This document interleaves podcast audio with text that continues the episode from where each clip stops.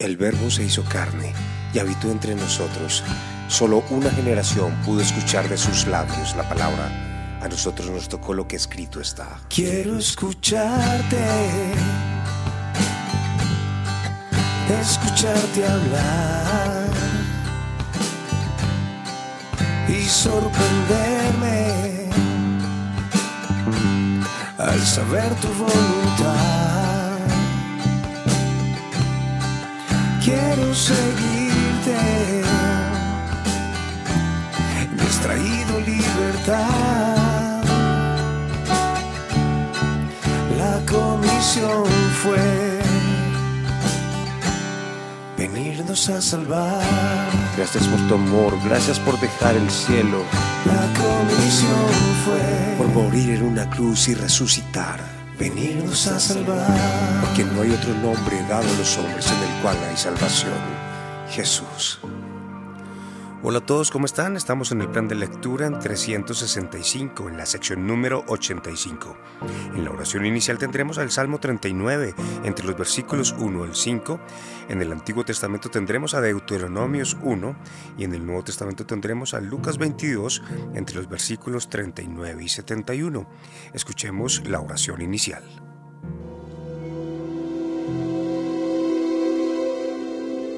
Me dije, Tendré cuidado con lo que hago y no pecaré en lo que digo. Refrenaré la lengua cuando los que viven sin Dios anden cerca. Pero mientras estaba allí en silencio, sin siquiera hablar de cosas buenas, el torbellino en mi interior se hizo cada vez peor. Cuanto más pensaba, más me enardecía hasta que disparé un fuego de palabras. Señor, recuérdame lo breve que será mi tiempo sobre la tierra. Recuérdame que mis días están contados y cuán fugaz es mi vida. La vida que me has dado no es más larga que el ancho de mi mano. Toda mi vida es apenas un instante para ti. Cuando mucho, cada uno de nosotros es apenas un suspiro. Iniciamos un nuevo libro en el Antiguo Testamento, es Deuteronomios capítulo 1. Escuchemos.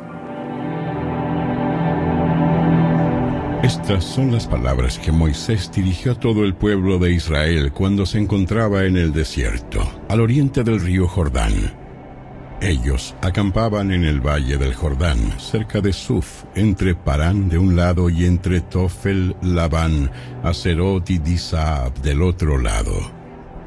Por lo general, solo lleva once días viajar desde el monte Sinaí hasta Cades Barnea, siguiendo la ruta del monte Seir. Sin embargo, cuarenta años después de que los israelitas salieron de Egipto, el primer día del mes once, Moisés le habló al pueblo de Israel acerca de todo lo que el Señor le había ordenado que dijera. Ese hecho ocurrió luego de derrotar a Seón, rey de los amorreos, quien gobernaba en Esbón, y después de derrotar en Edrei a Og, rey de Basán, quien gobernaba en Astarot. Mientras los israelitas estaban en la tierra de Moab, al oriente del río Jordán, Moisés les explicó con mucho cuidado las siguientes instrucciones que el Señor había dado. Cuando estábamos en el monte Sinaí, el Señor nuestro Dios nos dijo, ya pasaron bastante tiempo en este monte. Es hora de levantar el campamento y seguir adelante. Vayan al territorio montañoso de los amorreos y a todas las regiones vecinas el Valle del Jordán, la zona montañosa, las colinas occidentales, el Negev y la llanura costera. Vayan a la tierra de los cananeos y al Líbano y avancen hasta el gran río Éufrates. Miren, les doy toda esta tierra. Entren y tomen posesión de ella, porque es la tierra que el Señor, juró dar a sus antepasados, Abraham, Isaac y Jacob, y a todos los descendientes de ellos. Moisés siguió diciendo, En aquel tiempo les dije, ustedes son una carga demasiado pesada para sobrellevarla yo solo. El Señor, su Dios, los ha aumentado en cantidad. Son tan numerosos como las estrellas. Que el Señor Dios de sus antepasados los multiplique mil veces más y los bendiga tal como lo prometió. Pero ustedes son demasiado peso para llevar. ¿Cómo puedo lidiar con tantos problemas y discusiones entre ustedes? Elijan a hombres bien respetados de cada tribu, conocidos por su sabiduría y entendimiento, y yo los nombraré líderes de ustedes. Y ustedes respondieron, es una buena idea. Así que tomé a esos hombres sabios y respetados que ustedes habían elegido de sus respectivas tribus y los designé para que fueran jueces y funcionarios sobre ustedes. Algunos estuvieron a cargo de mil personas, otros de cien, otros de cincuenta y otros de diez. En aquel tiempo les di a los jueces las siguientes instrucciones. Ocúpense de oír todos los casos de sus hermanos israelitas y también los de los extranjeros que viven entre ustedes. Sean totalmente justos en las decisiones que tomen e imparciales en sus juicios. Atiendan los casos tanto de los pobres como de los ricos. No se acobarden ante el enojo de nadie, porque la decisión que ustedes tomen será la decisión de Dios. Tráiganme a mí los casos que les resulten demasiado difíciles y yo me ocuparé de ellos.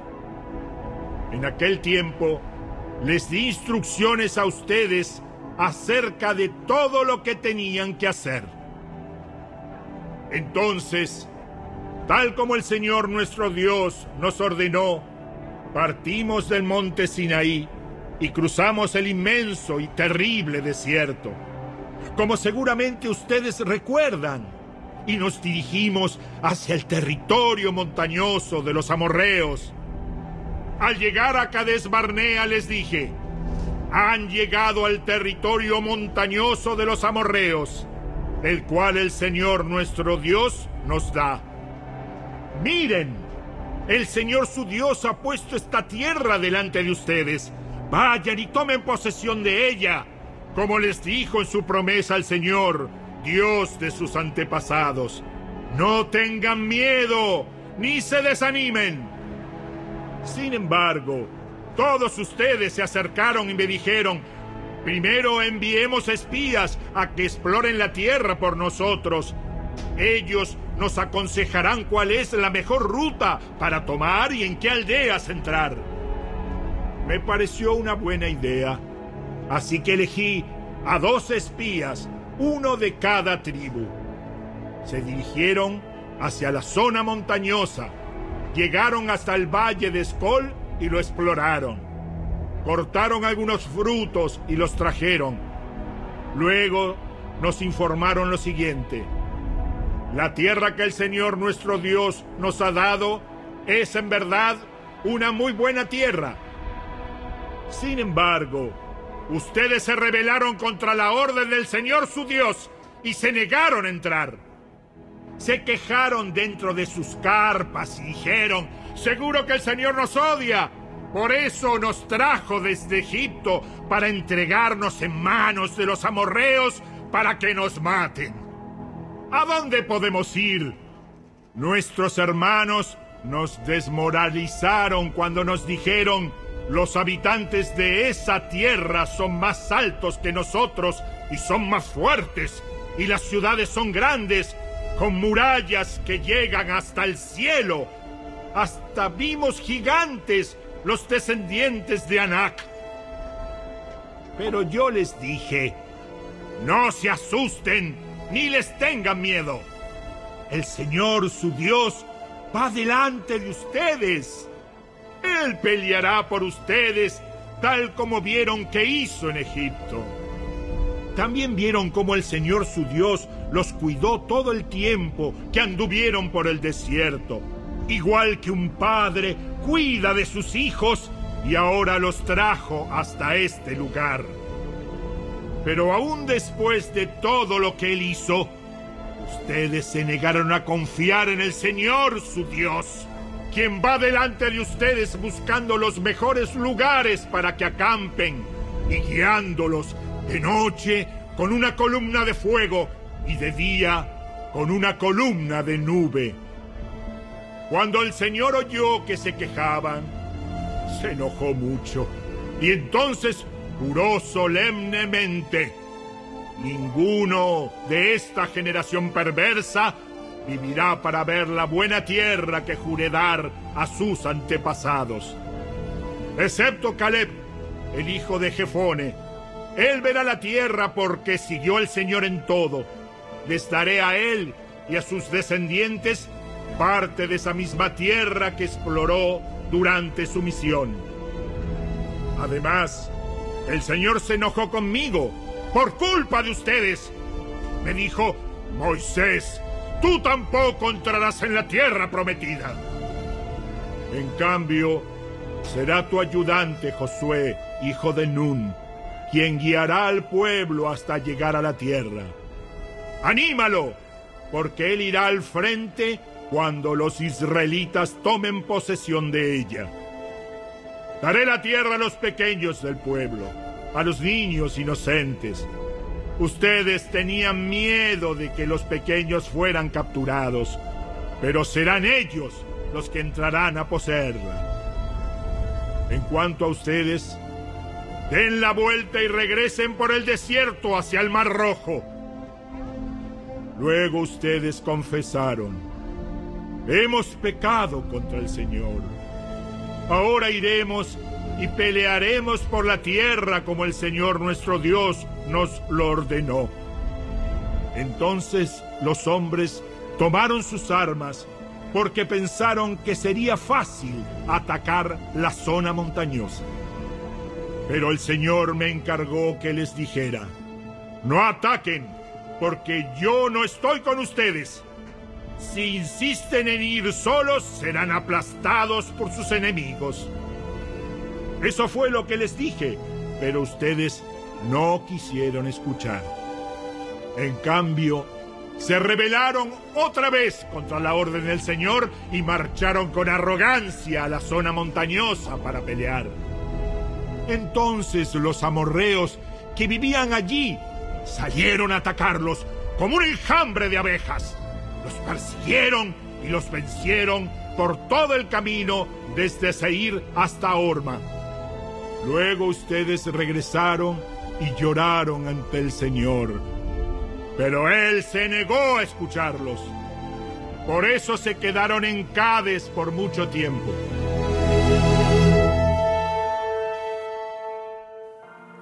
Muy bien, vamos al Nuevo Testamento, en Lucas capítulo 22, entre el versículo 39 al 71. Jesús salió del cuarto en el piso de arriba, y como de costumbre, fue al monte de los olivos. Allí les dijo, Oren para que no cedan a la tentación. Se alejó a una distancia como de un tiro de piedra, se arrodilló y oró. Padre, si quieres, te pido que quites esta copa de sufrimiento de mí.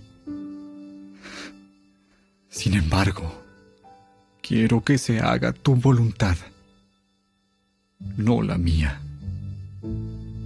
Entonces apareció un ángel del cielo y lo fortaleció. Oró con más fervor y estaba en tal agonía de espíritu que su sudor caía a tierra como grandes gotas de sangre. Finalmente se puso de pie y regresó a donde estaban sus discípulos, pero los encontró dormidos, exhaustos por la tristeza. ¿Por qué duermen? Levántense y oren para que no cedan ante la tentación. Mientras Jesús hablaba, se acercó una multitud, liderada por Judas, uno de los doce discípulos. Judas caminó hacia Jesús para saludarlo con un beso. Entonces Jesús le dijo, Judas, ¿con un beso traicionas al Hijo del Hombre? Cuando los otros discípulos vieron lo que estaba por suceder, exclamaron, Señor, Señor, ¿peleamos? Trajimos las Trajimos espadas. las espadas. Y uno de ellos hirió al esclavo del sumo sacerdote cortándole la oreja derecha. Pero Jesús dijo, ¡Basta! y tocó la oreja del hombre y lo sanó. Entonces Jesús habló a los principales sacerdotes, a los capitanes de la guardia del templo y a los ancianos que habían venido a buscarlo. ¿Acaso soy un peligroso revolucionario para que vengan con espadas y palos para arrestarme? ¿Por qué no me arrestaron en el templo? Estuve allí todos los días. Pero este es el momento de ustedes, el tiempo en que reina el poder de la oscuridad. Entonces lo arrestaron y lo llevaron a la casa del sumo sacerdote. Y Pedro lo siguió de lejos. Los guardias encendieron una fogata en medio del patio y se sentaron alrededor, y Pedro se sumó al grupo. Una sirvienta lo vio a la luz de la fogata y comenzó a mirarlo fijamente. Por fin dijo, ¡Ey, ey, ey, ey, ey! Este hombre era uno de los seguidores de Jesús. pero Pedro lo negó. Mujer, ni siquiera lo conozco. Después de un rato, alguien más lo vio y dijo, Ey, ey, ey, ey, ey, seguramente tú eres uno de ellos. No, hombre, no lo soy. Alrededor de una hora más tarde, otra persona insistió. Seguro este es uno de ellos, porque también es Galileo. Pero Pedro dijo, Hombre, no sé de qué hablas. inmediatamente, mientras aún hablaba, el gallo cantó. En ese momento el Señor se volvió y miró a Pedro. De repente, las palabras del Señor pasaron rápidamente por la mente de Pedro. Mañana por la mañana, antes de que cante el gallo, negarás tres veces que me conoces. Y Pedro salió del patio, llorando amargamente. Los guardias que estaban a cargo de Jesús comenzaron a burlarse de él y a golpearlo. Le vendaron los ojos y le decían, ¡Profetízanos! ¿Quién te golpeó esta vez? ¿Quién te golpeó esta vez? y le lanzaban todo tipo de insultos. Al amanecer, todos los ancianos del pueblo se reunieron, incluidos los principales sacerdotes y los maestros de la ley religiosa. Llevaron a Jesús ante el concilio supremo y le dijeron, Dinos, ¿eres tú el Mesías? Si lo dijera, no me creerían. Y si yo les hiciera una pregunta, ustedes no me la contestarían. Sin embargo, desde ahora, el Hijo del Hombre estará sentado en el lugar de poder, a la derecha de Dios. todos gritaron. Entonces, ¿afirmas que eres el Hijo de Dios? Ustedes dicen que lo soy. ¿Para qué necesitamos otros testigos? Nosotros mismos lo oímos decirlo.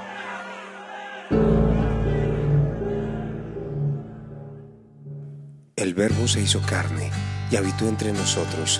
Solo una generación pudo escuchar de sus labios la palabra. A nosotros nos tocó lo que escrito está. Quiero escucharte, escucharte hablar y sorprenderme al saber tu voluntad. Quiero seguirte, me has traído libertad. La comisión fue venirnos a salvar.